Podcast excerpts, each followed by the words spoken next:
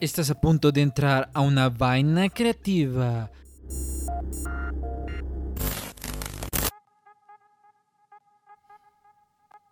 Hola amigos, bienvenidos una vez más aquí a una vaina creativa, el podcast donde hablamos de marca personal, podcasting, creatividad y mucho más. Y en este episodio de hoy tenemos a una invitada especial. Ella se llama Jennifer Girón.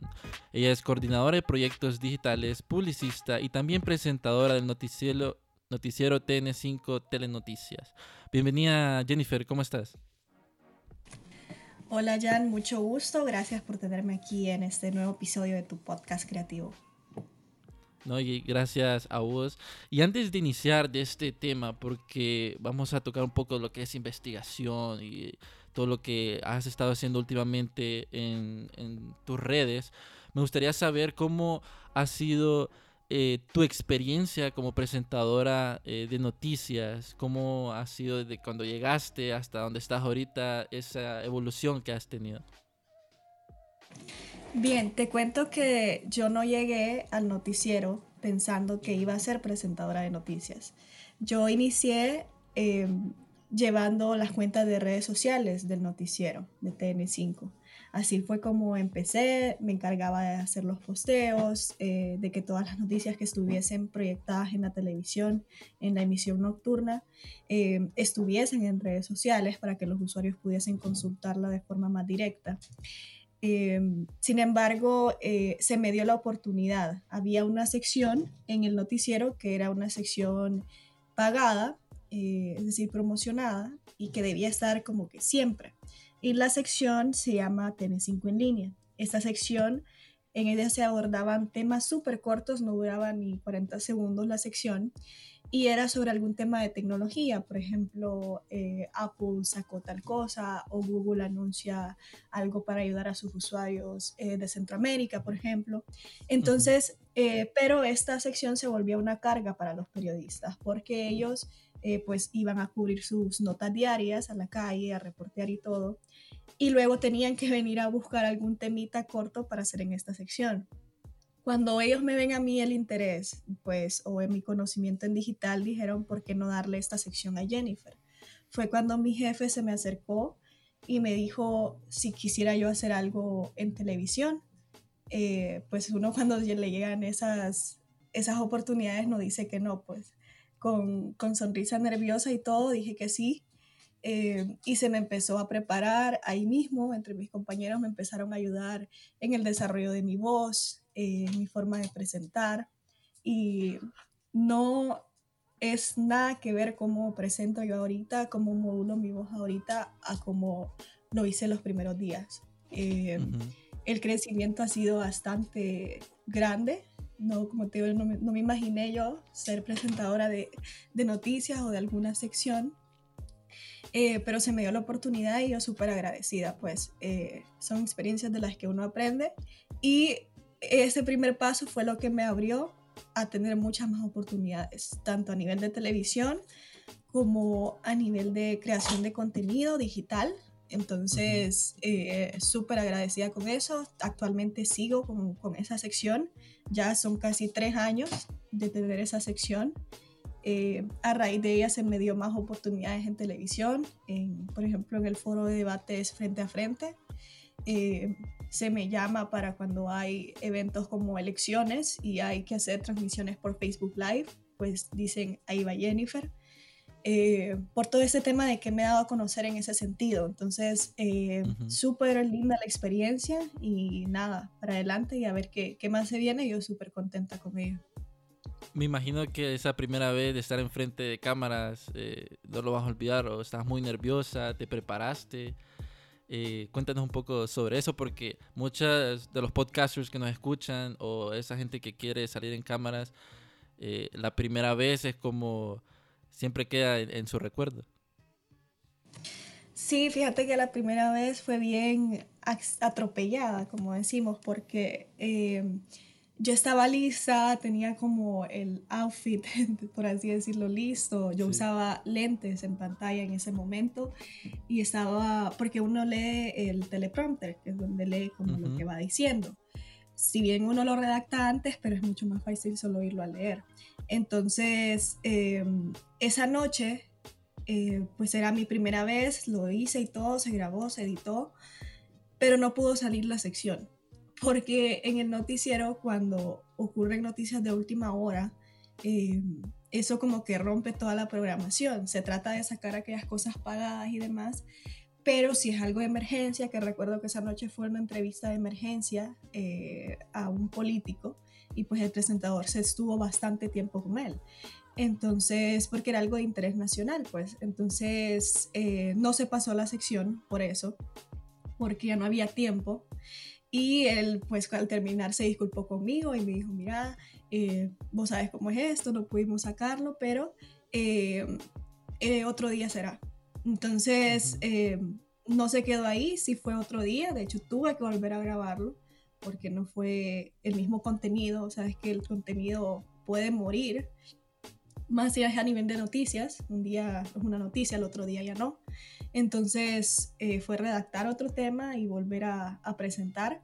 realmente súper nerviosa digamos, el tema de, la voz era lo que me daba más nervios, porque eh, a mí se me iba mucho la voz y, yo era como bien nerviosa en ese sentido. Entonces, lo primero era practicar. Yo me recuerdo que me quedaba practicando cuando todos se iban y ponerle que el noticiero terminaba a las diez y media. A las 10.45 ya no había nadie en la sala de redacción y es cuando yo me quedaba hasta las 12 de la noche eh, grabándome entonces, eh, ahí en una computadora practicando mi audio, la presentadora Cristina Rodríguez, recuerdo que ella me daba tips para la modulación, para la articulación y demás.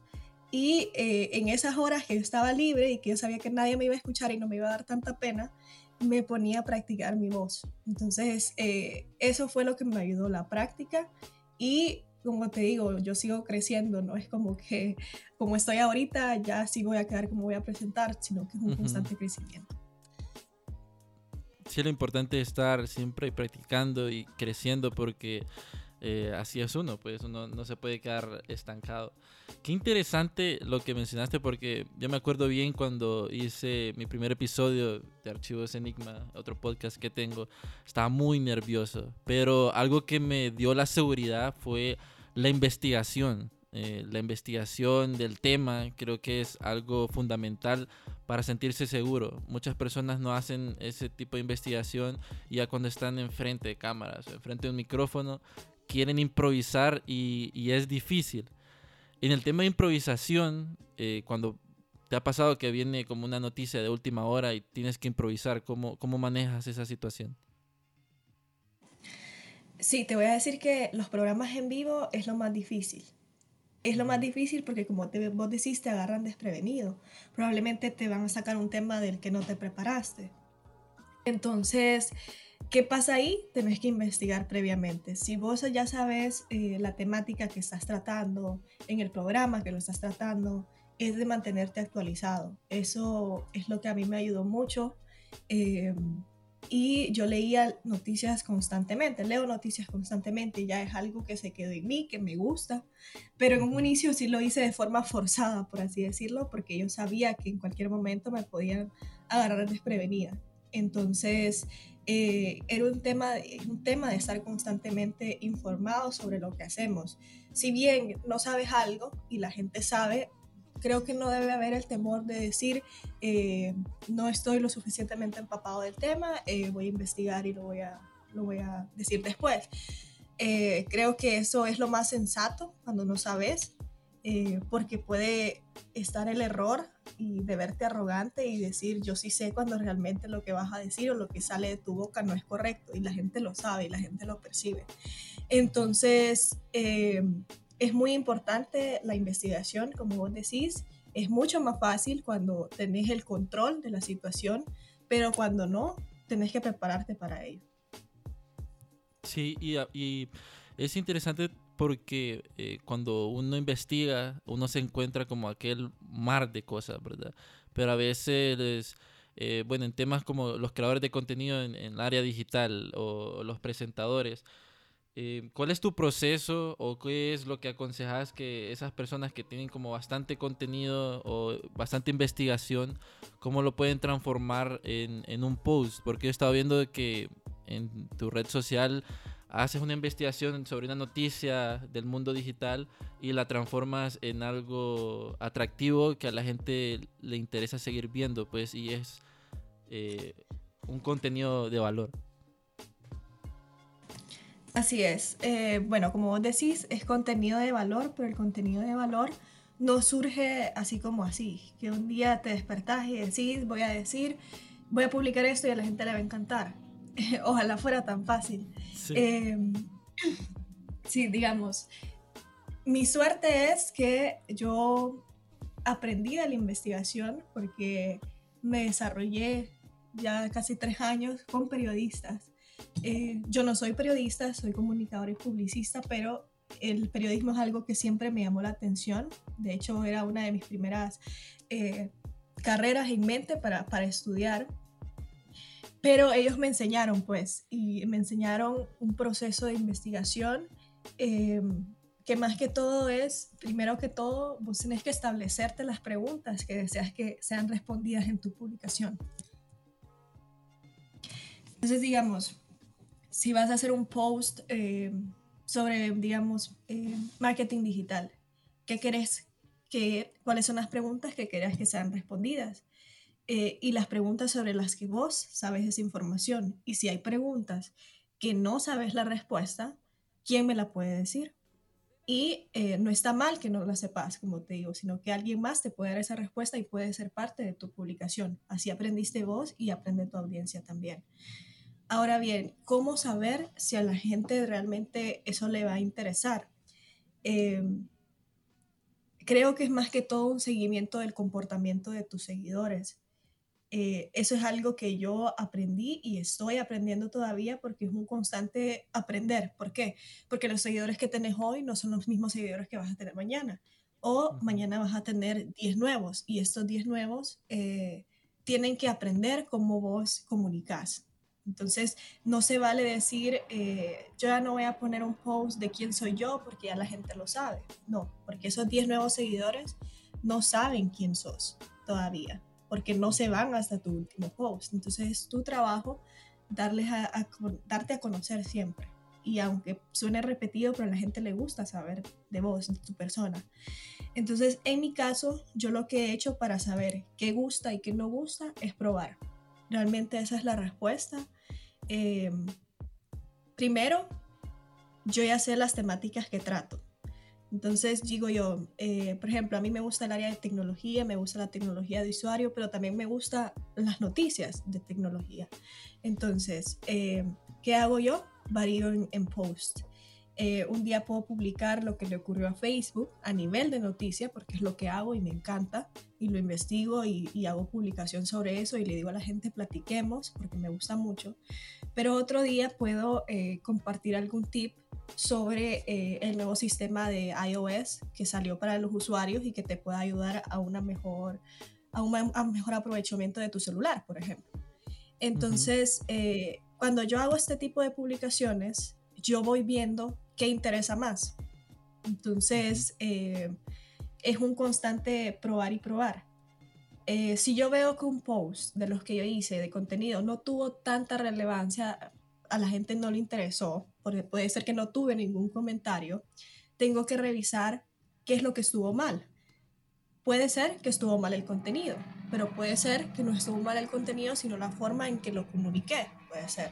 Puede ser que estuvo mal la hora en la que lo hice, porque yo ya debería saber a la hora que mis usuarios están más conectados.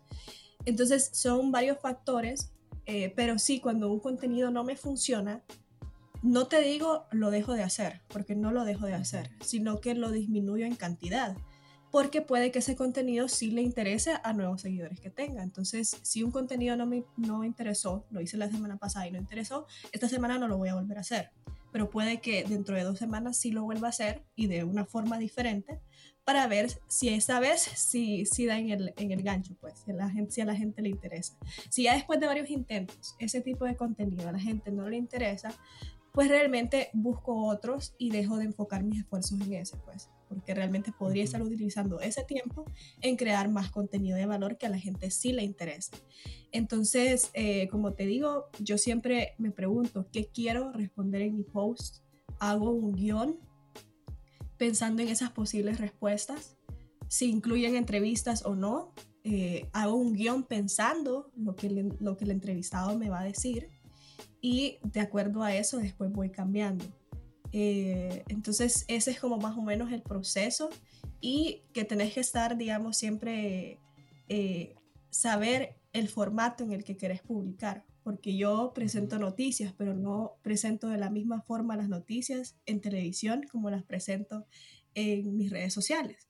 Y te voy a decir, una vez lo hice, una vez publiqué eh, mi sección, que es, duraba un minuto 10 segundos creo, y eh, lo publiqué en mis stories.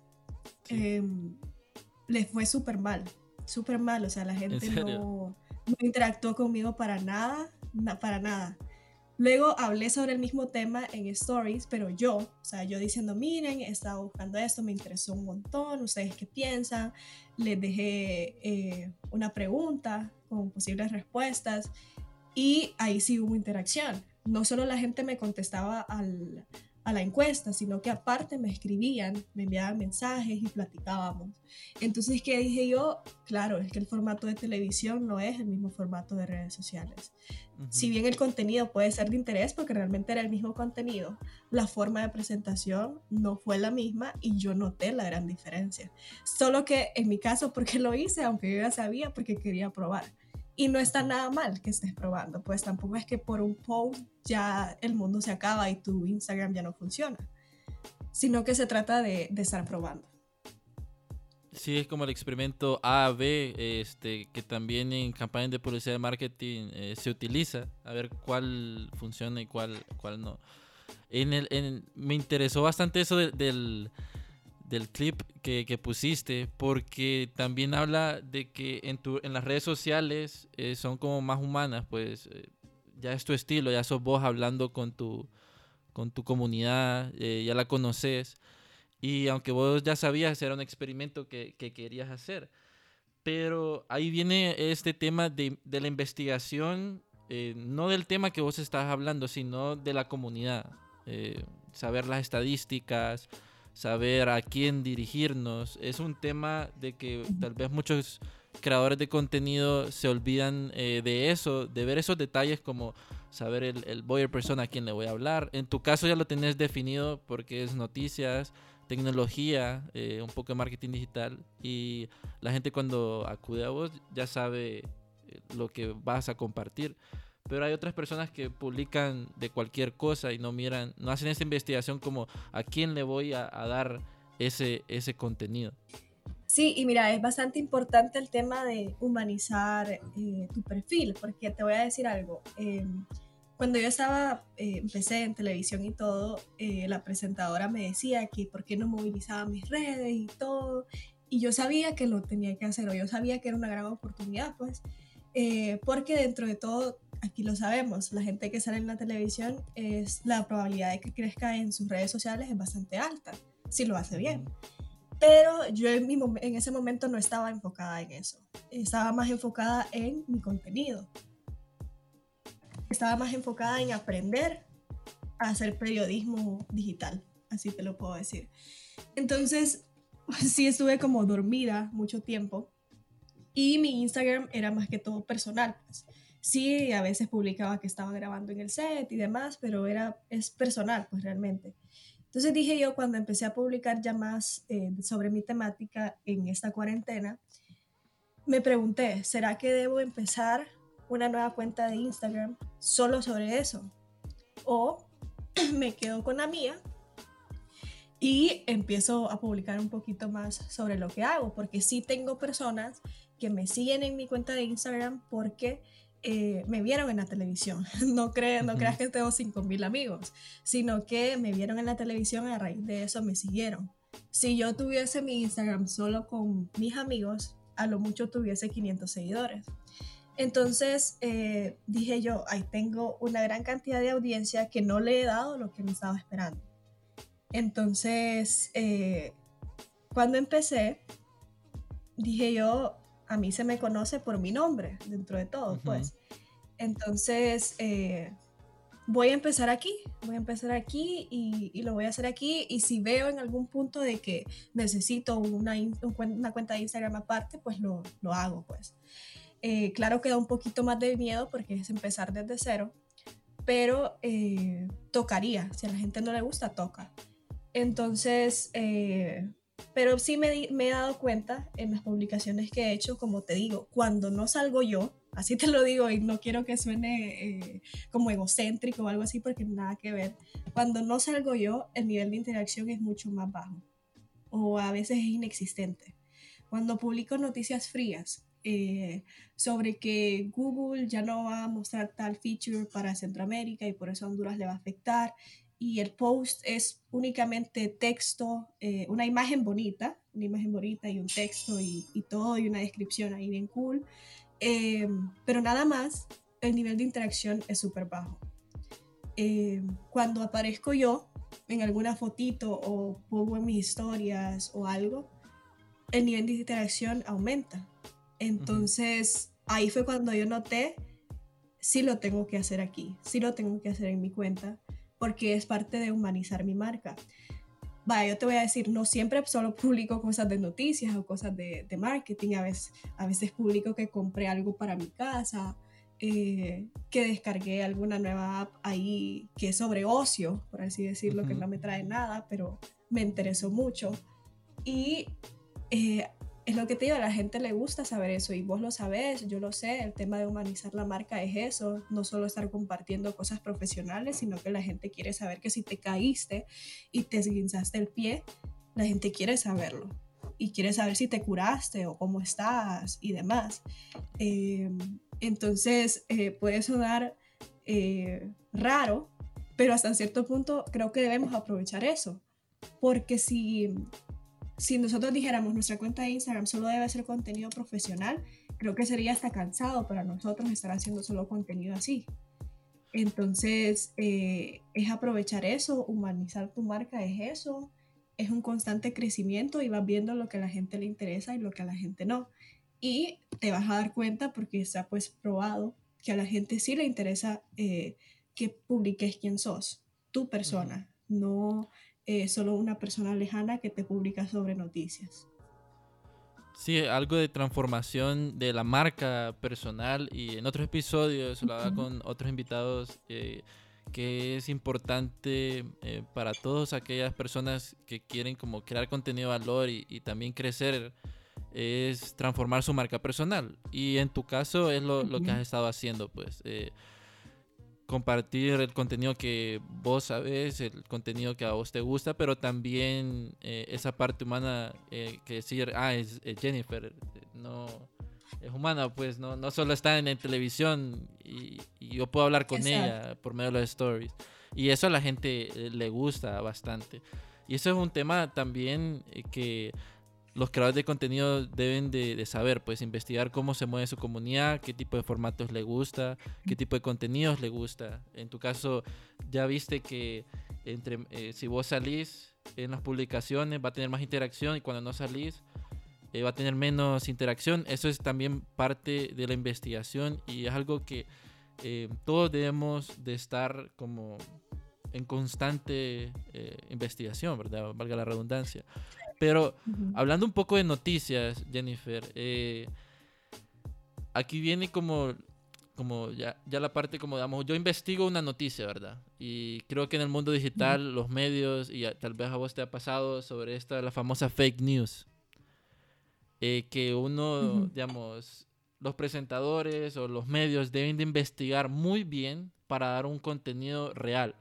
Pero en el mundo digital hay muchas personas que medio investigan y salen estas fake news y las personas lo empiezan a compartir y la gente se cree eso. Eh, ¿Cómo, cómo las personas pueden como no caer en, en las fake news eh, o alguien que está creando contenido no caer en eso? Sí, eh, mira, tanto para los que creen como creen contenido, perdón, como para los que son los receptores de dicho contenido, eh, es muy importante que ustedes se tomen un minuto y piensen. No se crean todas las noticias eh, ni compartan una noticia de inmediato.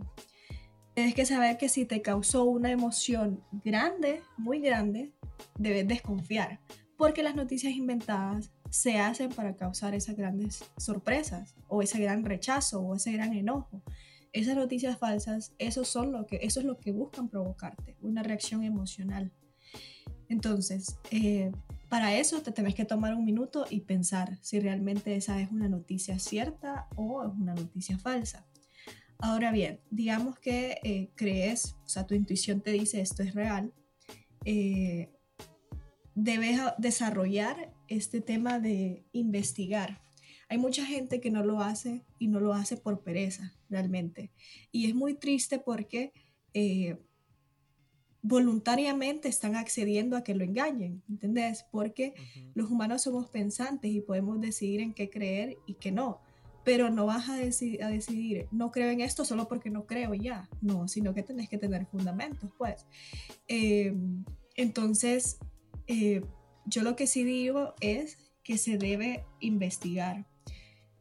¿Cómo lo hacemos? Eh, muy fácil. Realmente eh, cuando ves una noticia, yo lo que hago, así ahí hago, es siempre buscar otras referencias. Si es algo que ocurre en Honduras, pues busco referencia en diarios de Honduras. Si veo que ninguno está, es porque realmente, esto puede ser que realmente no ocurrió, pues. Eh, y si es algo internacional es mucho más fácil porque pues la cobertura es más amplia. Entonces siempre, eh, por ejemplo, algo que ocurrió, recuerdo en el noticiero, y es parte de, este tema de que eh, las personas se transformen a la era digital y usen las herramientas que tienen a su disposición. Y te lo, te lo cuento porque fue una experiencia que yo dije, wow, ¿cómo se pudo evitar esto en cuestión de segundos? Y si no lo hubiésemos hecho bien, hubiésemos quedado mal frente a la audiencia, hubiésemos quedado como mentirosos, como personas que no investigan. ¿Qué pasó? Eh, fue cuando la hermana del presidente, Hilda Hernández, falleció, em, que fue un accidente de un helicóptero. Pues em, recuerdo que esa era la noticia del día, pues, y todo el mundo buscando una información sobre la noticia, no habían fotografías de nada porque creo que fue una orden de, que no, no, hubiese ni prensa por ahí, de hecho pues fue un, lugar bastante alejado, pero pues la prensa siempre busca eh, llegar a ese lugar, pues, pero en ese momento no se les permitió. ¿Qué pasa? Eh, se empezaron a filtrar fotografías eh, de, un, de un avión, de un helicóptero accidentado, y era un helicóptero bastante similar al que iba eh, esta persona y, otros, otros hondureños más. Eh, porque hubo fotos como del antes del helicóptero cuando antes del accidente, entonces dijeron, este se parece bastante, este es. Recuerdo que ya iban a publicar la noticia, o sea, ya estaba para, ya hay que publicarla. Pero todos tenían la duda, ¿será realmente esta fotografía real? ¿Y qué pasa? Esa, esa fotografía del accidente estaba circulando en los chats de periodistas. Los periodistas tienen una cantidad de chats, como 10 chats. Uno solo para los con los que trabajan y 10 de periodistas de Honduras, periodistas de tal lado, periodistas, o sea, como son una, una gran comunidad, pues entonces entre ellos mismos se ayudan. Y esa es la fotografía que estaba circulando y todo el mundo era como, esta es la primicia, tenemos la primera fotografía del accidente de la hermana del presidente. ¿Qué pasa? Yo dije, porque yo lo dije, es que no, no puede ser, o sea, hay que, hay que revisar más. ¿Qué hice? Y un paso tan sencillo. Busqué en Google Imágenes, puse la fotografía, la cargué en Google Imágenes y me dio referencias de esa fotografía. Esa fotografía fue de un accidente de un helicóptero que hubo en Colombia. Eh, y fue en el 2011, creo. O sea, fue años atrás. Entonces ahí fue cuando dijimos, hey, esto no es real, paren todo, no lo vamos a publicar. Entonces imagínate la importancia de verificar las cosas. Esto fue con un medio de comunicación grande y, y la repercusión hubiese sido muy fuerte, porque estamos hablando de la familia presidencial. Pero, por otro lado, si hubiese sido cualquier otra persona, por ejemplo, el noticiero no lo publicó, pero probablemente, y así pasó, los usuarios publicaron esa foto. Usuarios normales, pues, hondureños de a pie, como decimos. Eh, publicaron esa foto y dijeron esa es la primera em, fotografía del accidente. Pero nadie se tomó el tiempo de decir o de investigar eh, si esa foto era real, sino que como les causó que era gran sorpresa, les causó aquella gran eh, emoción, una reacción emocional, dijeron, uy, miren esto. Y empezaron a darle share en su WhatsApp, en Facebook, en Twitter y demás. Y la, la noticia falsa siempre se diseminó, porque sí se diseminó. Pero lo que miré es la importancia de, en algún momento cuando llegue a tu mano, decidir si la comparto o no. Porque, ¿qué ganaste en compartir una noticia falsa? Hacer que las demás personas también se desinformen. ¿Y, qué ganas con eso? O sea, no, no ganas nada. O sea, monetariamente como usuario, ¿qué ganas? Nada. Sino que más bien desinformas a la gente y hasta vas a quedar como ese amigo que siempre comparte cosas falsas. O no le creas a Jennifer porque ella no, nunca manda las cosas correctas. Entonces, eh, sí es importante eso, cómo, cómo eh, revisar si una noticia es falsa o es cierta. Eso es lo primero que yo puedo decir. Eh, también si es una imagen, pues está Google Imágenes. Si es un audio, yo lo que hago es typear literalmente el audio, lo que va diciendo esta noticia o lo que sea, y lo busco en Google. Y siempre hay una referencia, si es cierta, o palabras similares. Si no, es porque realmente no, no es correcto. Entonces, eh, sin importar el formato, siempre deben averiguar la fuente, buscar el titular en, en Google buscar los datos que citan, si es una fuente fidedigna, pues la que cita esa noticia. Eh, y también preguntarle a tu amigo, el que te envió la noticia, ¿y quién te mandó eso? Porque probablemente muchos te van a decir, no, me lo mandaron ahí, no sé. Mm, desde ahí ya puedes desconfiar, pues. Eh, no debes creerte todo lo que te, te envían. Eh, y siempre es pensar en números. Si la noticia tiene alguna cifra o algún otro dato, buscarlo, buscar esa cifra para ver si tiene sentido. Y lo importante de, la investigación, porque es difícil también cuando uno mira una noticia así de último momento y uno está bombardeado de diferentes versiones y, esto viene como de diferentes medios, entonces el usuario queda como a quién le voy a creer. Un periódico me está diciendo esto, un, no sé, un noticiero me está diciendo otra cosa, ¿a quién le creo? Entonces, ¿cómo, ¿cómo el usuario puede manejar eso? Porque salen como diferentes versiones, muchas personas dicen como, tal vez no dicen todas las noticias eh, por intereses, o, o tal vez no tienen toda la información. Eso es lo que a veces los usuarios dicen, ¿verdad? Sí, hay, otra parte. Sí, de que a quién, a quién le voy a creer cuando, este, cuando publica, este, en dado caso de que alguien se haya equivocado, ¿verdad? Entonces muchos de los usuarios dicen, este, este periódico o este noticiero es muy, eh, vamos a dar un ejemplo, es muy amarillista o comparte muchas noticias este, sin mucha información. Entonces, ¿le creo? ¿No le creo? Y es, tema como sí, pues bien, la investigación. Mira, en ese sentido, y ese es un problema no solo de Honduras, en todo el mundo la gente pues eh, tiene el derecho y empieza a desconfiar de los medios de comunicación. Eh, yo, yo de entrada ya en mi mente tengo medios en los que no creo, pero son medios constantes. ¿Qué pasa? No es una cuenta de Facebook que publica un día a la semana, sino que es realmente un medio. Y eh, ¿Qué pasa? Ellos no me obligan a creer en lo que ellos publican. Ellos no me tienen ahí diciendo créeme, créeme, créeme. Yo tengo la potestad, yo como usuaria, a decir no le voy a creer. Eh, y eso es parte de eh, tu personalidad, pues, de, cómo forjar ese pensamiento de, eh, analítico, pues, realmente eso es todos los, seres humanos somos pensantes y podemos decidir en qué creer y en qué no. Pero si vas a creer en algo, no te bases en tus emociones. No, te, no creas en algo solo porque te favorece. Tenés que ser frío porque la vida así es y eh, decir, no le creo a este, pero ¿por qué? ¿Por qué no le voy a creer? Porque investigué en otro lado y este está mintiendo. O porque estuve viendo en otro lado y este está diciendo la verdad, pero no está diciendo a medias. Ah, ok, pero ese medio que me lo dijo a medias no me está diciendo solo quédate con mi información, no tienen ni la potestad de hacerlo. Yo puedo ir a investigar a otro lado. Entonces, ¿qué pasa? Los usuarios ahora son perezosos. Ellos saben que tienen la potestad de creer en lo que quieran, pero no se toman el tiempo de buscar otra información, sino que dicen, ustedes solo comparten las noticias a medias, digan la verdad, que no sé qué, y todo esto. Pero ¿por qué ese tiempo para quejarte porque no te estamos dando la información completa, no la utilizas para investigar la información completa.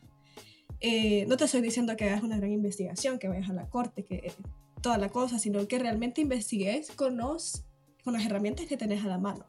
Pero hay gente que no hace eso, sino que se queda solo con el mal comentario diciendo, eh, no te creo. Ok, si no me crees, entonces investiga en otro lado. No hay problema, pues uno y, uno que, que, por ejemplo, si yo publico algo y algo que sea falso o que sea medianamente falso y alguien viene y me, y me, y me publica y me dice que barbaridad, como decís estas mentiras, yo no voy a reaccionar como esta persona eh, la tiene contra mí, porque no es eso, probablemente él sabe más, pero si sabe más, a mí me gusta saber de dónde supo esa información. Entonces es un tema de debatir, es un tema analítico y como te digo, debemos dejar la pereza de no querer buscar en otros lados eh, solo porque la información no está ahí, porque eso pasa, los usuarios quieren que se la den en las manos y muchas veces esa información real no está así.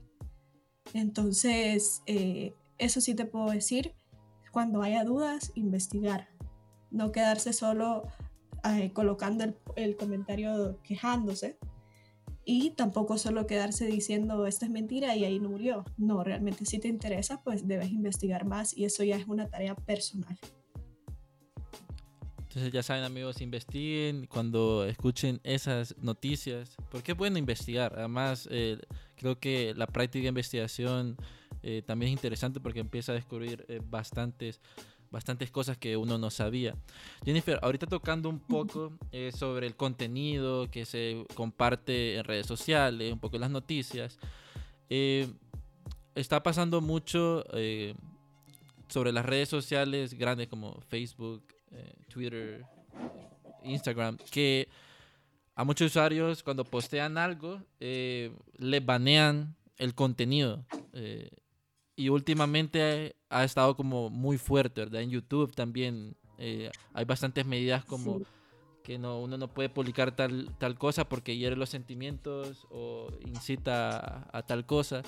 Y eso los usuarios eh, están diciendo, pucha, no se puede publicar nada, no se puede publicar nada, no tengo free speech. ¿Qué, qué opinas de eso? Eh, fíjate que a mí todo este tema de el control de las publicaciones hasta cierto punto me gusta. ¿Por qué? Porque si bien las redes sociales son un espacio libre, o así lo, catalogamos, no es cierto o no debería de. Eh, yo sí creo en que hasta cierto punto debe haber eh, ese tema de restringir o por lo menos hacer que tu contenido llegue a menos personas. Yo me pongo detrás de, de estas plataformas sociales y digo, al fin están haciendo algo. ¿Por qué? Porque, ¿qué pasa con Twitter?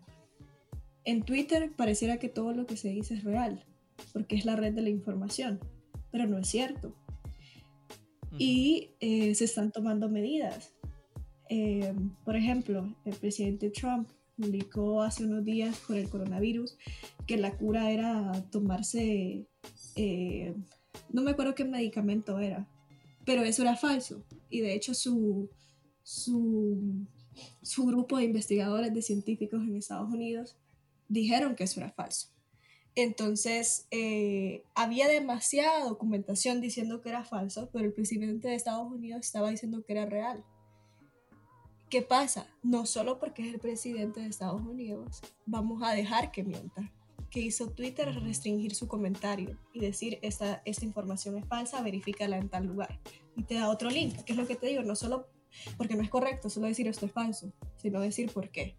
Entonces, eh, en ese sentido, yo estoy muy a favor de que se haga ese tipo de, de restricciones, porque en otras ocasiones lo que hacen es limitarte el alcance, que no llegue a tanta gente, eh, y está bien. Ahora, ¿qué pasa cuando vos me decís que a veces se publica contenido y, y a veces lo, lo, prohíben sin razón aparente? O o uno lo, lo publica y no lo publica de forma maliciosa. Eh, ahí es porque realmente, si te fijas, estos están haciendo pruebas, pues realmente esto es nuevo o sea, apenas y este año eh, Facebook empieza a etiquetar cosas. Y, no es ni tanto, realmente es Twitter el que empieza a etiquetar más cosas como contenido malicioso. O en YouTube, que hay mucho tema sobre eh, la autoría, derechos de autor.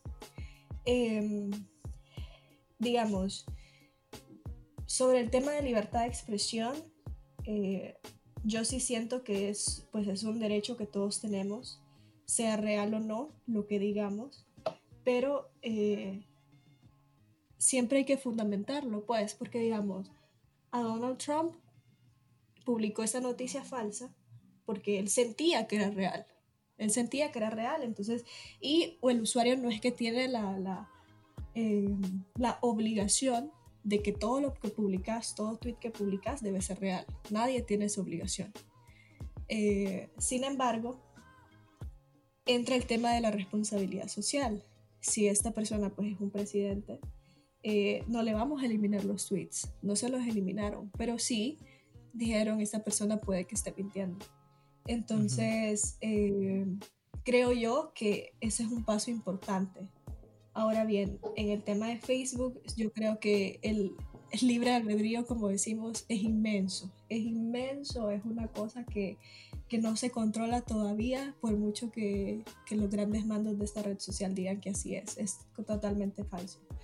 Y eh, en ese sentido, creo que las redes sociales son un gran lugar para la libertad de expresión, porque es el único lugar donde hay feedback, donde hay interacción de regreso.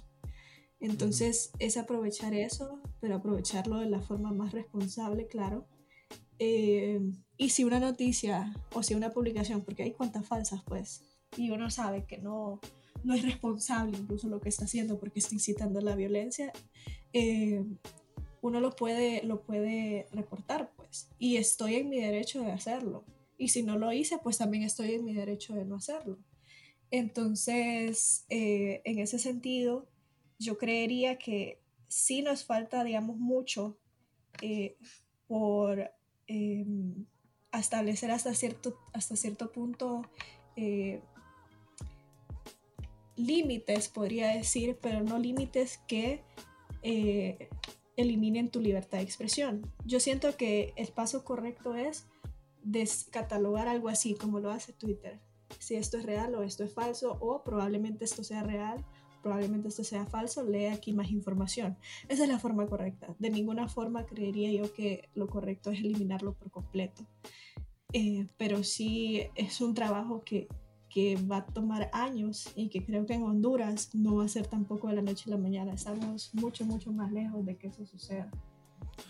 Sí, los, también creo que en, Twitter, agregando lo que estabas mencionando, y en otras redes, está esto de los eh, fact checks. Eh, los verificadores eh, de hechos que dicen de que cuando publican algo y, miran que es falso y se está eh, viralizando, intervienen y dicen, no, esta noticia es falsa, bajo tu responsabilidad si la puedes compartir o no, y porque decimos que es falsa, aquí dejamos el link. Entonces, también es eso, te te da como la responsabilidad, mira, te estamos diciendo que lo que vas a compartir es falso porque aquí está la evidencia. Y, es responsabilidad tuya. Ahí no es culpa nuestra si te banean, no, nosotros te dimos el... Como, te dimos una advertencia. la advertencia. Y, y, hablando sobre eso eh, de los, del baneo, ¿verdad? ¿Vos crees de que ahorita las redes sociales, porque digamos, es Twitter, Facebook, Instagram, todos están en Estados Unidos, ¿verdad? Este. creo que había visto una noticia de que eh, están como preocupados que tengan tanta data del usuario eh, y que eso puede ser un, problema en, elecciones o, en temas políticos. Creo que hiciste un post sobre eso, de una noticia que fueron... Sí. Que lo empezaron a entrevistar. Este sí, eh, fíjate que justo ayer estaba viendo el, este documental de Social Dilemma en el que estos ex trabajadores o trabajadores de redes sociales como Pinterest, Twitter, Facebook, eh, Uber y demás compartían su experiencia y contaban cómo estas redes sociales realmente saben todo y cómo están diseñadas para eh, que vos te quedes ahí y des más datos de los de los que pudieses uno conscientemente dar, pues. Entonces, sí siento que es un tema eh, bastante fuerte y la conclusión del documental es lo que yo misma te podría decir ahorita, que es algo que no se va a controlar si desde adentro no se controla.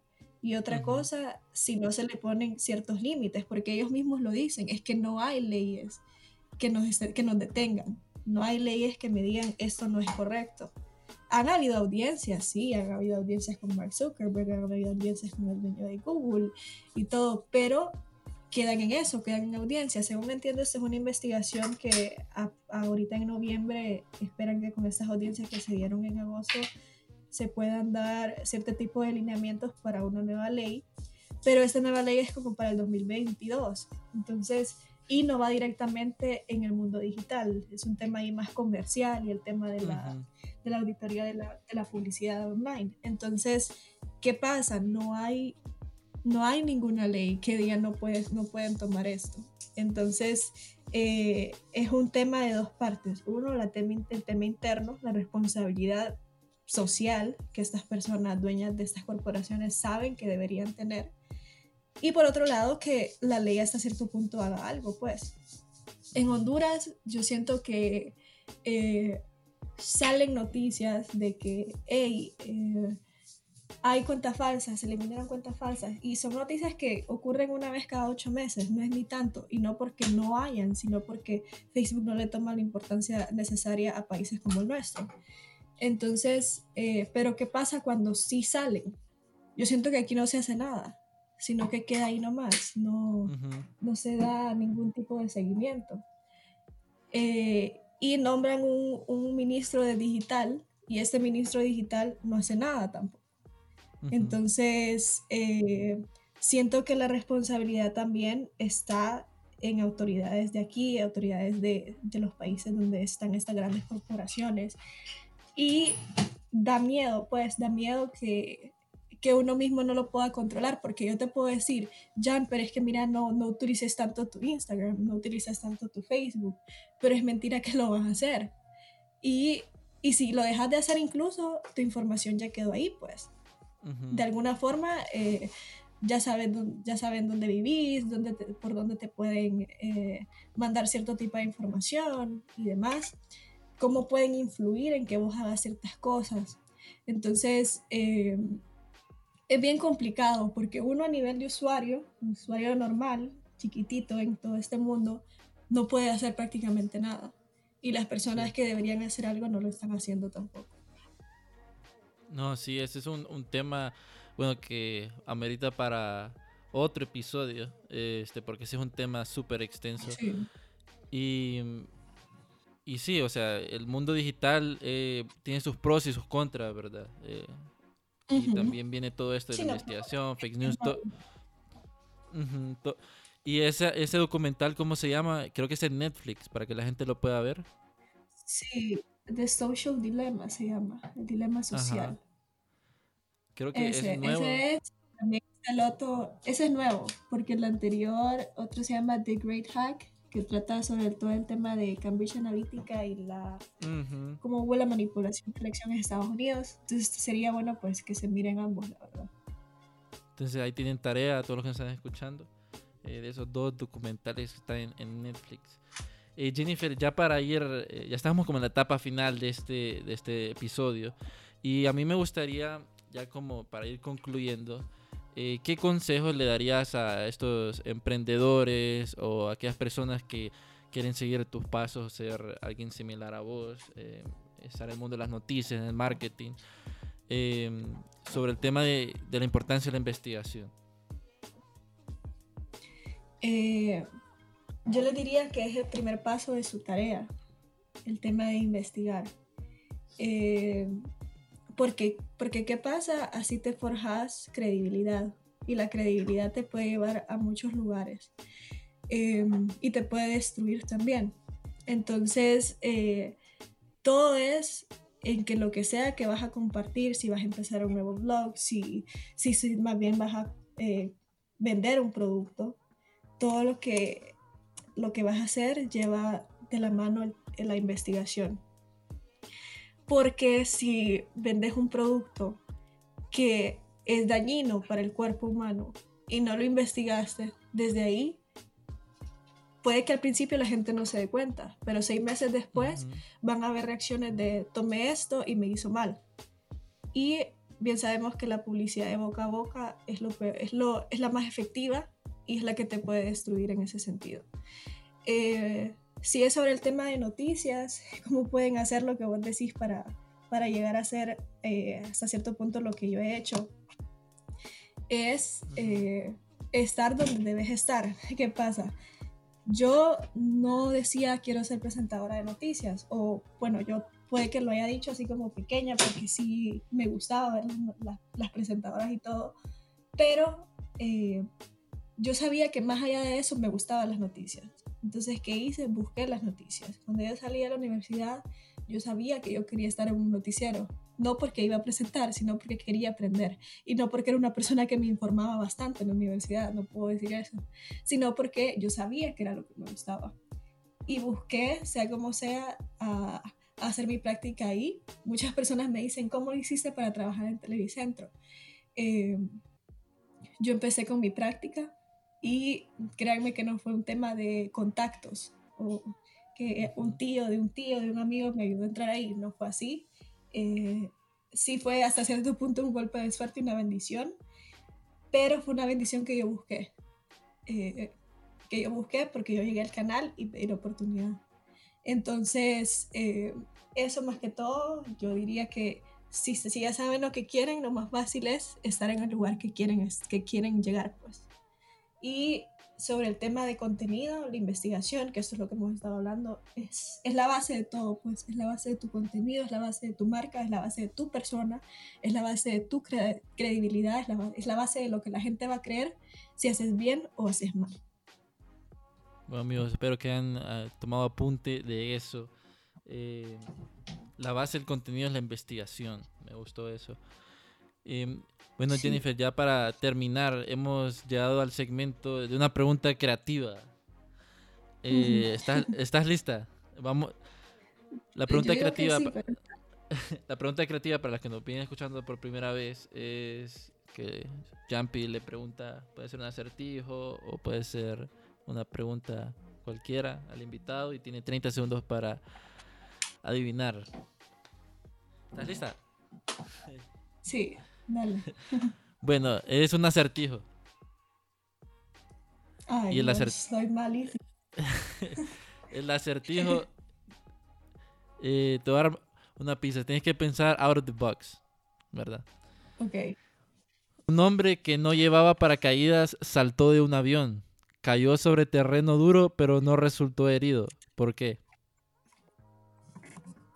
Un hombre que no llevaba paracaídas, saltó de un avión, cayó sobre terreno duro, pero no resultó herido. ¿Por qué? Uy. un hombre que le... Pues porque el avión estaba detenido. No estaba en el aire. es... Sí, o sea, sí, sí, así es. Porque el avión no volaba. Exacto. Muy buena, muy buena. Ha sido la segunda invitada que, ha respondido. bien, qué bien, porque no me la sabía. sí, que eh, pensar out of the box también, ¿verdad? Afuera de la casa. Bueno, Jennifer, no sé si nos compartís tus redes para que la gente te pueda seguir. Eh, creo que también publicás en tu nota para que la gente mire tu eh, tus posts también. Sí, bueno, ustedes me pueden seguir, mi usuario en todas las, en Twitter, en Facebook, en Instagram, pero les recomiendo más Twitter e Instagram, es Jennifer Girón-bajo. Eh, y en tunota.com van a encontrar un blog que se llama Exploremos Internet, que es ahí donde comparto noticias y más sobre este mundo fascinante digital. Y pues en mi link, en mi biografía de Instagram, siempre van a encontrar mi última entrada del blog. Entonces, eh, los invito pues a que me sigan, a que me comenten sobre mi contenido si les es de interés. Bienvenidos y ahí voy a estar para cualquier consulta. Bueno, ya saben amigos. Y gracias Jennifer por estar aquí en una vaina creativa. Eh, ha sido una entrevista, una charla muy interesante. Este, y espero tenerte de vuelta para otros, otros temas de, noticias, de, de, marketing digital. Claro que sí, si me invitas mucho gusto y gracias por esta plática muy amena. Me gusta mucho siempre hablar de la experiencia que tengo y pues gracias, Jan. Bueno amigos, ese fue este episodio número 11 de Una Vaina Creativa con Jennifer Girón. Eh, recuerden que nos pueden seguir en Instagram como Una Vaina Creativa y en mi Instagram también como Jumpy Cruz para saber más del mundo del podcasting y marca personal. Nos estamos chequeando a la próxima eh, para un episodio más de Una Vaina Creativa. Nos chequeamos.